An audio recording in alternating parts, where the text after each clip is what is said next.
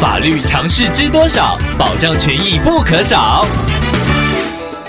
欢迎收听《法律知多少》时间，我们请到台湾瑞银法律事务所律师郑瑞伦来为您解答法律上的疑惑。各位听众朋友，大家好，我是郑瑞伦律师。郑律师您好，听众朋友妮妮透过官网留言板想要请问您，他之前收到朋友分享的 YouTube 影片，观看之后发现影片内容当中作者没有经过听众的同意，就擅自使用听众的简报页面，这样的举动让听众感到非常不舒服。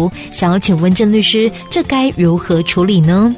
这名 YouTuber 没有经过听众朋友的同意，就擅自使用重制听众朋友的简报页面放在自己的影片里，而且没有标明出处，已经侵害了听众朋友的著作人格权，还有著作财产权。按照著作权法的规定，该名 YouTuber 应该负民事的侵权行为损害赔偿责任，以及可以处三年以下有期徒刑的刑事责任。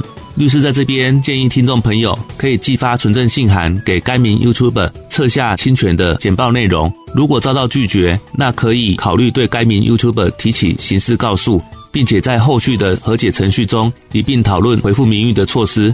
因为本题违反著作权的刑事责任属于告诉难论的罪，对方应该会比较愿意积极的和听众朋友讨论后续的处理事宜。另外，听众朋友也可以通知平台这个影片有侵权的状况，希望尽速下架影片。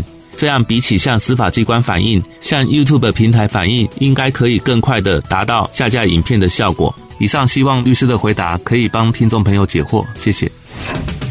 法律知多少？小小常识不可少，让您生活没烦恼。